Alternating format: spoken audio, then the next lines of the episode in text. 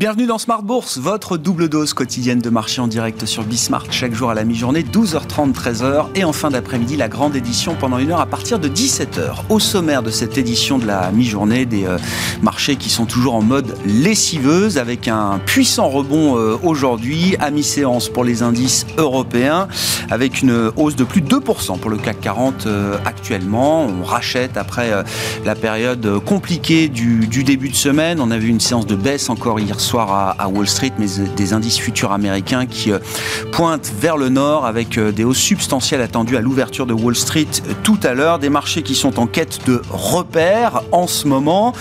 Les résultats d'entreprise sont peut-être justement un point d'ancrage pour certains investisseurs. On le voit par exemple avec les résultats de Microsoft hier soir. Alors l'action Microsoft a été assez volatile après la publication des résultats après la clôture, mais elle a finalement pris le chemin de la hausse. On attend une hausse de 2-3% à l'ouverture pour le Microsoft avec des résultats impeccable, une croissance de 20% sur un an pour euh, l'activité trimestrielle de Microsoft. Hein. Pour la première fois, le chiffre d'affaires de Microsoft dépasse les 50 milliards de dollars sur un seul trimestre.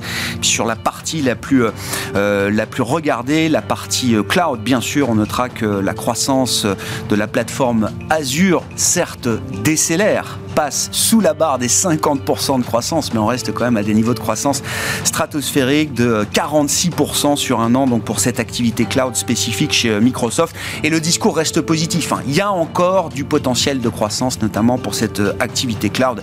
En plus du reste, Office a contribué positivement également à la performance de Microsoft sur le trimestre écoulé. Et puis bien sûr, l'activité jeux vidéo qui va reprendre une nouvelle dimension avec euh, l'acquisition en cours d'Activision Blizzard pour près de 70 milliards de dollars. Et puis l'autre repère que les marchés attendent, c'est bien sûr Jérôme Powell. La Fed poursuit sa réunion de deux jours aujourd'hui. La communication de la Fed et de son président est attendue ce soir à partir de 20h. Conférence de presse à suivre à 20h30 heure française.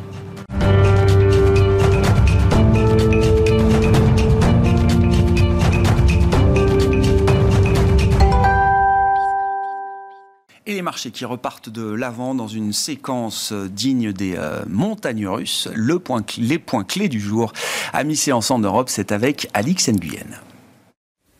C'est une deuxième séance de hausse bien entamée pour l'indice parisien, ce qui ne l'empêche pas d'afficher un repli de plus d'un pour cent euh, par rapport à son niveau de clôture de vendredi. Ce soir, le marché s'attend à des indications sur la première hausse des taux de la Fed depuis 2018, mais aussi quant au moment et au rythme choisi par la Banque centrale afin de resserrer sa politique monétaire. À Wall Street hier, la séance fut à nouveau particulièrement instable. Le Dow Jones a fini par clôturer proche de l'équilibre, tandis que le Nasdaq a plié de plus de 2%. On relève que Microsoft progresse en avant-bourse après avoir publié hier soir des résultats et un chiffre d'affaires supérieur aux attentes grâce à sa division cloud. Un cumul d'autres éléments contribue à une forte volatilité aujourd'hui avec notamment les tensions en Ukraine, mais aussi l'abaissement des prévisions de croissance mondiale du FMI du fait entre autres d'un ralentissement aux États-Unis et en Chine.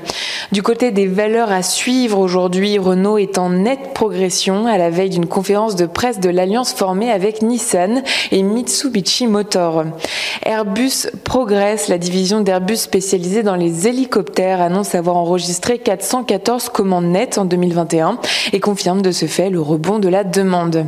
Valneva est en nette hausse. Le groupe annonce avoir commencé les vaccinations de rappel de son étude clinique de phase 3 menée sur son vaccin anti-Covid chez les participants adultes de son étude.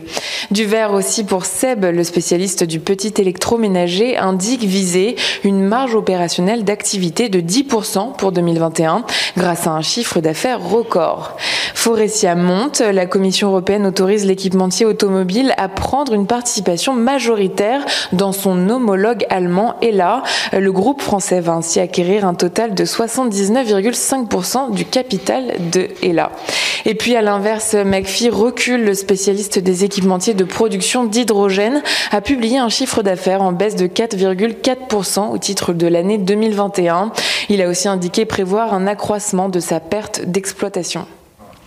Tendance, mon ami, chaque jour à 12h30 et 17h avec Alix Nguyen dans Smart Bourse sur Bismart. Thank you.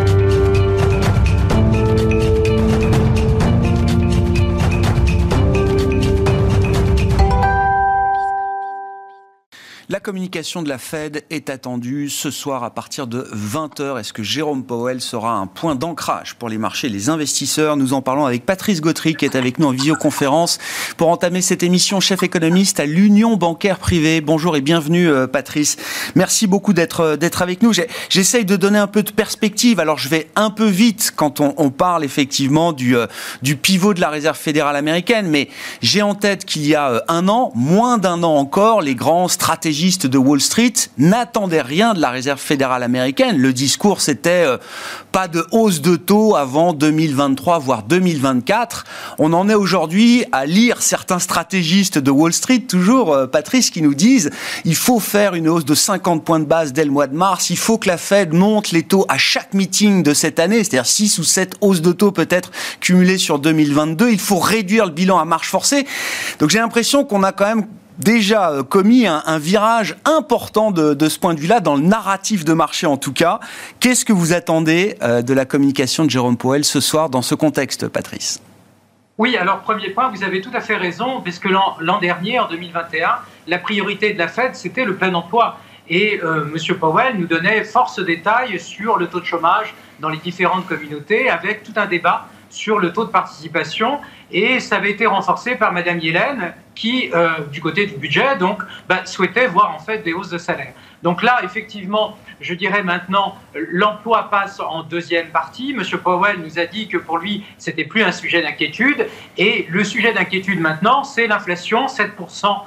Euh, atteint donc en fin d'année, on va rester encore à 7% au premier trimestre et puis on va décliner très très progressivement euh, durant l'année. Donc maintenant la priorité qui est devenue aussi une priorité politique, puisque M. Biden a rappelé par deux fois que le message essentiel de la Fed et l'action essentielle de la Fed était effectivement d'essayer de ramener en fait le diable à l'inflation euh, dans sa boîte euh, et ce par effectivement une action monétaire appropriée. D'où un changement de langage qui a surpris dans la vitesse, dans la vitesse aussi et dans les modalités, puisque ce sont plusieurs hausses de taux maintenant qui sont prévues. Elles étaient annoncées autour de trois euh, selon les, fameuses dots, c'est-à-dire en fait les fléchettes euh, de la part euh, des prévisions en fait des gouverneurs de la Fed. Et puis on a eu avec la publication des minutes un débat beaucoup plus détaillé que ce que M. Powell avait laissé entendre lors de sa dernière conférence de presse sur l'utilisation en fait du bilan et la décrue du bilan, c'est-à-dire en fait je dirais, l'extinction des, des, achats de liquidités, bien entendu, des achats d'obligations, mais aussi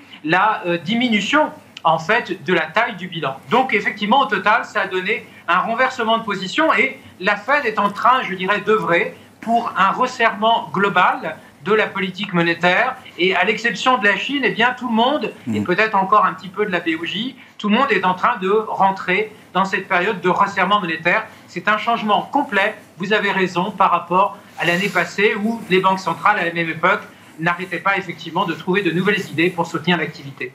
Est-ce qu'il y a un chemin possible, euh, Patrice, qui permettrait à la Fed de limiter, contrôler les pressions euh, inflationnistes, pour la partie en tout cas qu'elle pourrait éventuellement maîtriser, sans détricoter tous les efforts qui ont amené l'économie américaine à l'emploi maximum? Ou est-ce que forcément lutter contre l'inflation se traduit à un moment par euh, un refroidissement de l'économie qui se chiffre euh, en nombre de chômeurs, euh, pour dire les choses simplement, Patrice oui, je crois que la mission essentielle de la Fed maintenant est d'éviter les effets de second tour, c'est-à-dire d'avoir des hausses, une spirale inflation-salaire qui se mettent en place et qui deviennent structurelles. Ça ne veut pas dire que la Fed est contre des hausses de salaire, mais elle est contre une spirale dans laquelle plus d'inflation mène plus de salaire et plus de salaire mène à plus d'inflation, puisqu'on l'a vu, le débat s'est déplacé sur l'inflation et non plus sur le marché du travail. Donc, premier point, c'est effectivement éviter les effets de second tour pour calmer le jeu. Deuxième point, c'est calmer le jeu du côté de la demande, parce qu'en fait, on s'est aperçu l'an dernier que la demande était forte. La demande reste forte, elle est volatile hein, en fin d'année. On aura un début d'année probablement donc en activité qui sera assez faible euh, euh, aux États-Unis, mais certainement un possible rattrapage dès le deuxième trimestre, à partir du moment où on aura moins d'effets au micron euh, sur l'activité. On l'a vu avec les, PMI services qui ont ralenti qui ralentit un petit peu. Donc je pense que l'objectif de la Fed, c'est d'éviter ces effets de second tour, mais effectivement, cela va demander du temps. Aujourd'hui, on n'est pas non plus dans une politique à la Volcker, les années 80, où la Fed a tapé du poing sur la table pour casser le cycle de façon à faire rentrer de façon rapide l'inflation aux alentours de 2%.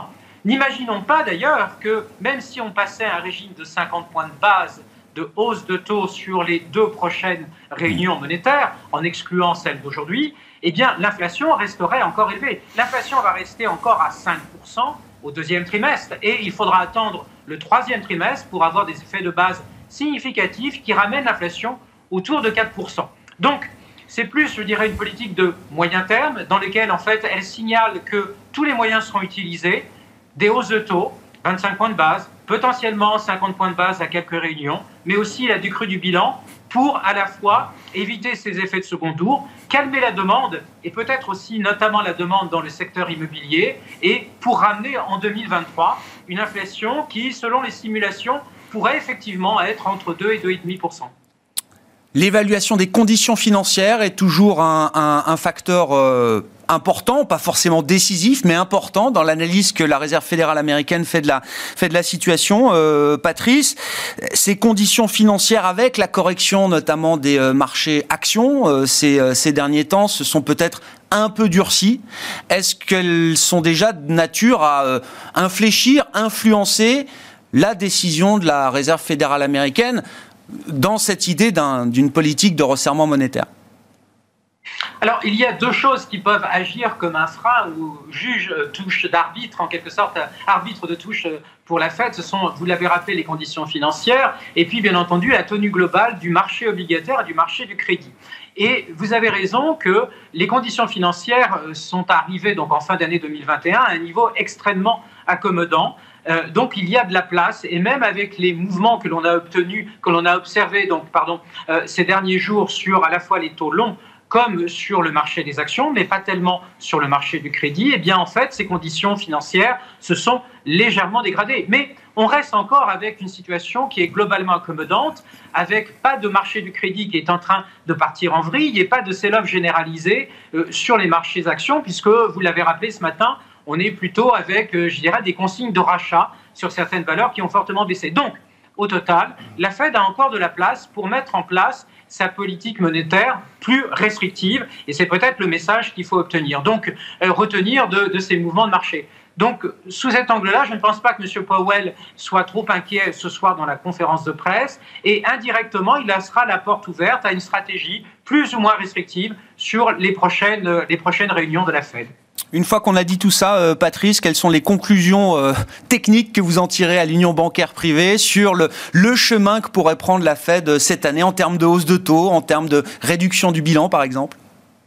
Alors, je pense que la Fed va adopter une stratégie restrictive et il faut être vigilant parce que lors des prochaines réunions de la Fed, on peut avoir des risques qui sont ouverts avec un biais sur un ton beaucoup plus euh, moins conciliant et beaucoup plus dur, c'est-à-dire avec peut-être aussi la possibilité d'avoir de temps à autre, par exemple au printemps, des hausses de 50 points de base si la Fed veut être crédible en matière de lutte contre l'inflation.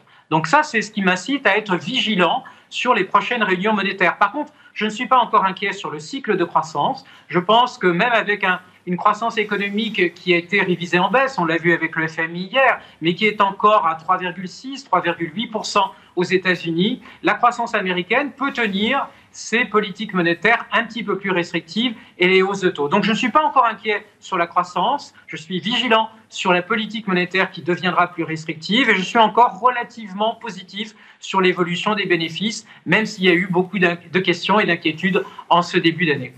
Merci beaucoup pour cet euh, éclairage précis et pointu euh, avec euh, nous, Patrice Gautry, en visioconférence depuis Genève, chef économiste de l'Union bancaire privée, invité de Smart Bourse à la mi-journée.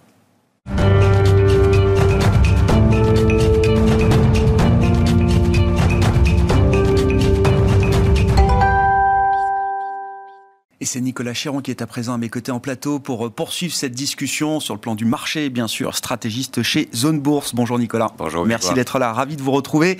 Euh, analyse de la séquence de correction euh, avec vous, avec cette, cette sous-question un peu binaire. Est-ce que la correction ne fait que commencer ou est-ce qu'elle est déjà en train de se terminer? La correction a commencé il y a très longtemps, mon cher Grégoire. Et on va aller chercher la catégorie la plus spéculative des spéculatives, les mêmes stocks, il y a pratiquement un an maintenant. À ce moment-là, c'était l'euphorie, c'était le post-Covid, on avait des liquidités au maximum et puis énormément de nouveaux entrants en bourse. Et en fait, les acteurs, à ce moment-là, les spéculateurs et notamment les nouveaux entrants, sont allés sur les actifs les plus volatiles qui soient, les cryptos bien évidemment, et puis les mêmes, stocks à, ce moment-là, donc premier trimestre, deuxième trimestre. GameStop avait euh, été l'emblème, donc même stock, c'est les, les, les, actions virales avec les effets réseau sur Reddit ou sur d'autres euh, forums. C'est des boîtes qui, ne valent rien. Oui, bah... qui sont sorties euh, du bois parce que certains gérants étaient vendeurs dessus, les pressurisaient et que on a eu pour la première fois Main Street qui s'est rebiffé contre Wall Street en disant mais attendez, nous sur Reddit on est des millions on peut euh, aller euh, engendrer des, short squeeze, donc des rachats de positions vendeuses pour libérer un peu ces actions.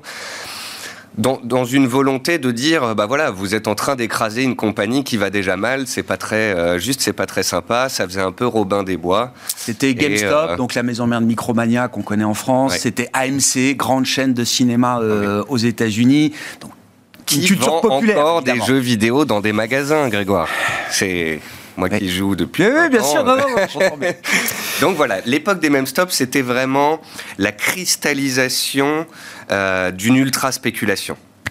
Pour vous, pour vous, ce pic d'exubérance a été atteint, donc en fait, vous dites au premier trimestre 2021. Premier trimestre 2021, euh, on a eu à ce moment-là, donc c'était avril, donc tout début du deuxième trimestre aussi, le pic sur le Bitcoin à 65 000 dollars qu'on a retrouvé, euh, donc on est redescendu de 50%, rappelons-le, donc cet été, l'été dernier. Mhm. Puis on est remonté sur un nouveau record historique à 69 000 dollars.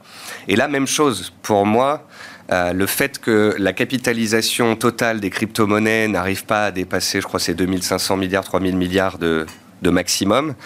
On était là aussi dans la recherche de spéculation, de performance rapide, euh, presque facile. Et, euh, et, on a vu ce, comment dire, un temps d'arrêt euh, se mettre en place aussi sur les crypto-monnaies qui ont fait un point haut bah, en septembre-octobre dernier, qui depuis ont perdu 50%.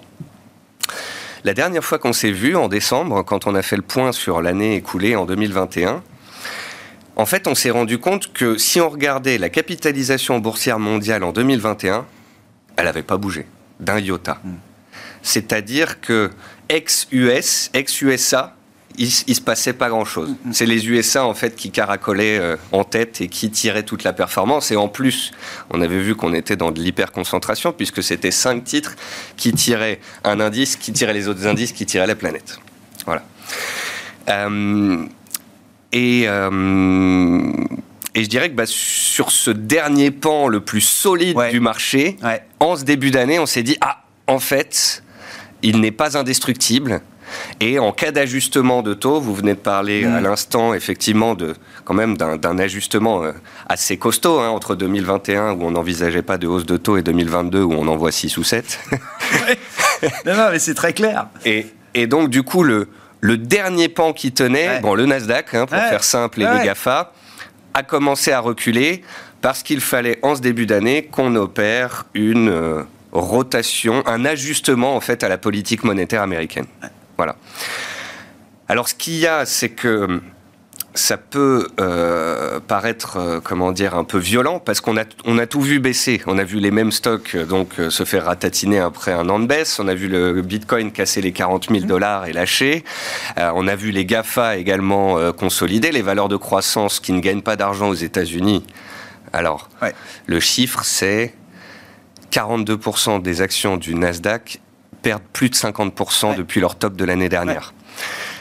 Et ça aussi, c'est un, phénomène intéressant parce que je vous, on en avait parlé il y a un mois et je vous disais, voilà, on peut peut-être avoir un ajustement sur les GAFA, mais il y a un moment donné où il faut quand même se rendre compte que euh, sous le, le, capot, on est déjà dans des corrections extrêmement fortes. Très important de raconter cette séquence qui a démarré, comme vous le disiez, effectivement, depuis près d'un an euh, maintenant. Et quand on parle des GAFAM, qui viennent donc compléter cette phase de, de correction. On parle de baisse de quoi? De 10, 15 peut-être jusqu'à 20% pour certains gros poids lourds. on a vu Netflix perdre 50%. Alors Netflix, effectivement. On a vu Facebook perdre 30% depuis ses plus hauts. Après, sur du Amazon, on est plutôt sur du, 10-15% par rapport au plus haut. C'est c'est quoi 10-15% de baisse après les parcours qu'on a fait hmm. l'année dernière? Hmm. C'est pas grand-chose. Hmm. Simplement, quand au même moment, on a le dégonflement de toutes les, bulles spéculatives. Et ce qui est un très bon point, hein, d'ailleurs, que, le marché, en fait, arrive à créer des bulles, mais à les dégonfler en son sein sans avoir... Sans créer de risque systémique. Voilà, c'est ça. Donc ça, c'est extrêmement positif.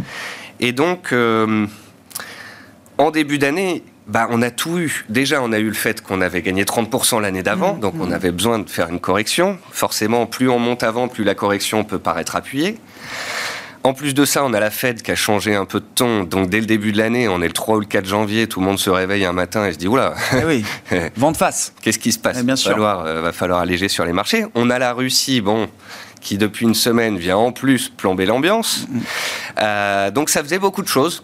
Ça engendrait beaucoup de volatilité, beaucoup de volume, beaucoup de rotation et euh, bah, des, on va dire des débutants, on va dire des, des traders qui ont débuté après le Covid. Nouvelle génération d'investisseurs particuliers, bien sûr. Bah, L'année dernière, ils ont acheté euh, du SKR, du Téléperformance, du Swatec. Ils ont fait des performances pratiquement à trois chiffres sur certains dossiers. Mais le fait que ces dossiers qui ont fait des performances à trois chiffres perdent 20-30%, là, ça leur fait tout drôle. Alors, ce qu'il y a, c'est que quand on dézoome et qu'on regarde sur des unités de temps longues, en fait, ces corrections étaient somme toute légitimes et pas si méchantes que ça. D'autant plus que si on part du principe que vous étiez déjà à l'achat l'année dernière, bon, bah, vous rendez une partie de vos. Bon, puis il y a toujours ce biais psychologique qui, euh, qui fait qu'on est toujours beaucoup plus sensible aux pertes qu'aux gains, par exemple. C'est très, très rigolo parce que toute la fin de l'année passée, on discute avec des gérants, tout le monde dit oh, si on pouvait retourner à 6700, ce serait génial. Bien sûr, bien sûr, bien sûr. Lundi, on est à 6700.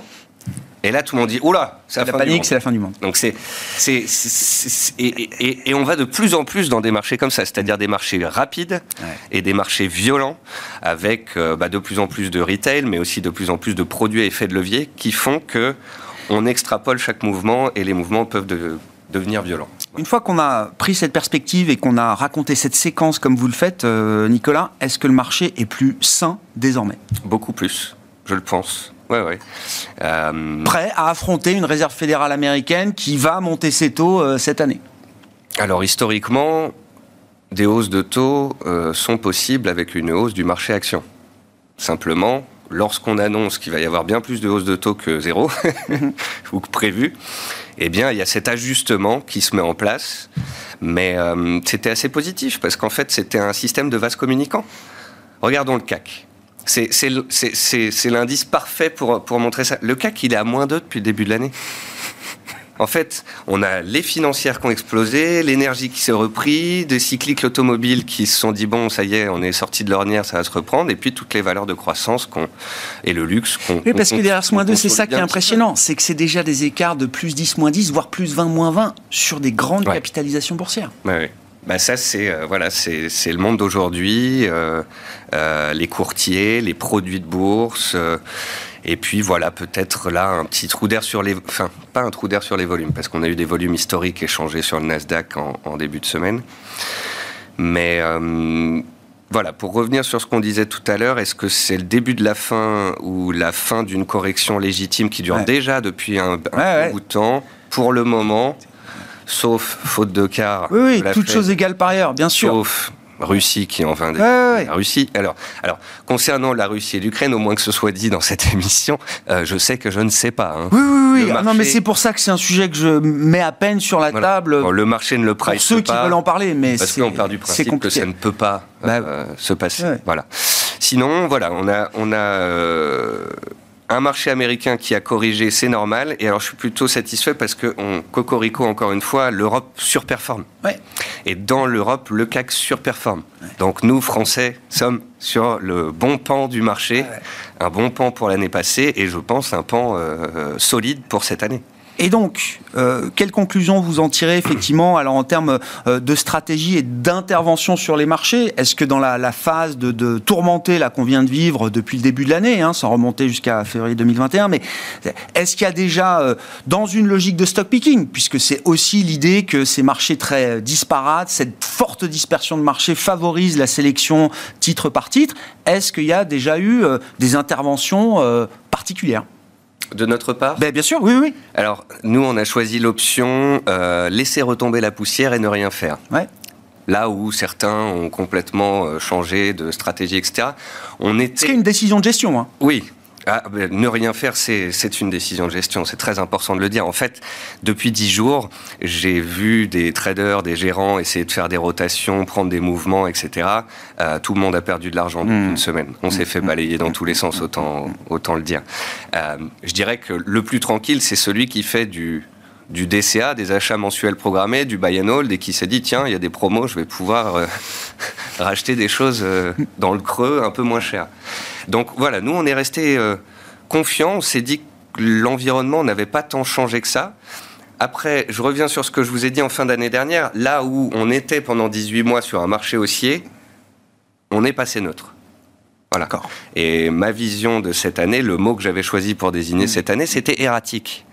On gagne 10%, on va trop haut, trop vite, trop fort, on a des valorisations qui deviennent trop élevées il y aura des, des, murs de briques qui nous empêcheront, des, plafonds de verre. oui. Mais inversement, quand on perd 10-15%, quand on revient sur des gros supports, les, euh, je pense à 6500, 6700 sur le 440, une zone très travaillée euh, tout le long de l'année passée, euh, c'est des zones de soutien majeur. Hmm. Voilà, donc pour l'instant, on n'a pas entaché la, dynamique de long terme. Hmm. Pour l'instant, le CAC est toujours bien orienté à moyen terme. Allez, je me mouille, mais c'est pas que je. vous vous mouillez tout seul, là, Nicolas. allez-y, allez-y. C'est juste que je serais pas étonné que le CAC retrouve ses plus hauts annuels lors du premier semestre. Je trouverais pas ça euh, inconcevable en fait. On me dirait voilà, dans trois mois, bah, le discours de la Fed a été bien digéré, les résultats sont exceptionnels, on s'attend toujours à une croissance forte cette année, puis en plus on a eu un pic inflation entre, entre les deux, euh, on est à 7500. Hmm. Je dirais bah pourquoi pas c'est possible. Ça fait partie du champ des possibles. voire probable. Bon, on suivra ça avec attention et avec vous évidemment régulièrement dans l'émission. Merci beaucoup Nicolas. Nicolas Chéron qui était avec nous en plateau pour cette édition de la mi-journée de Smart Bourse sur Bismart, stratégiste chez Zone Bourse. On se retrouve ce soir en direct à 17h sur Bismart.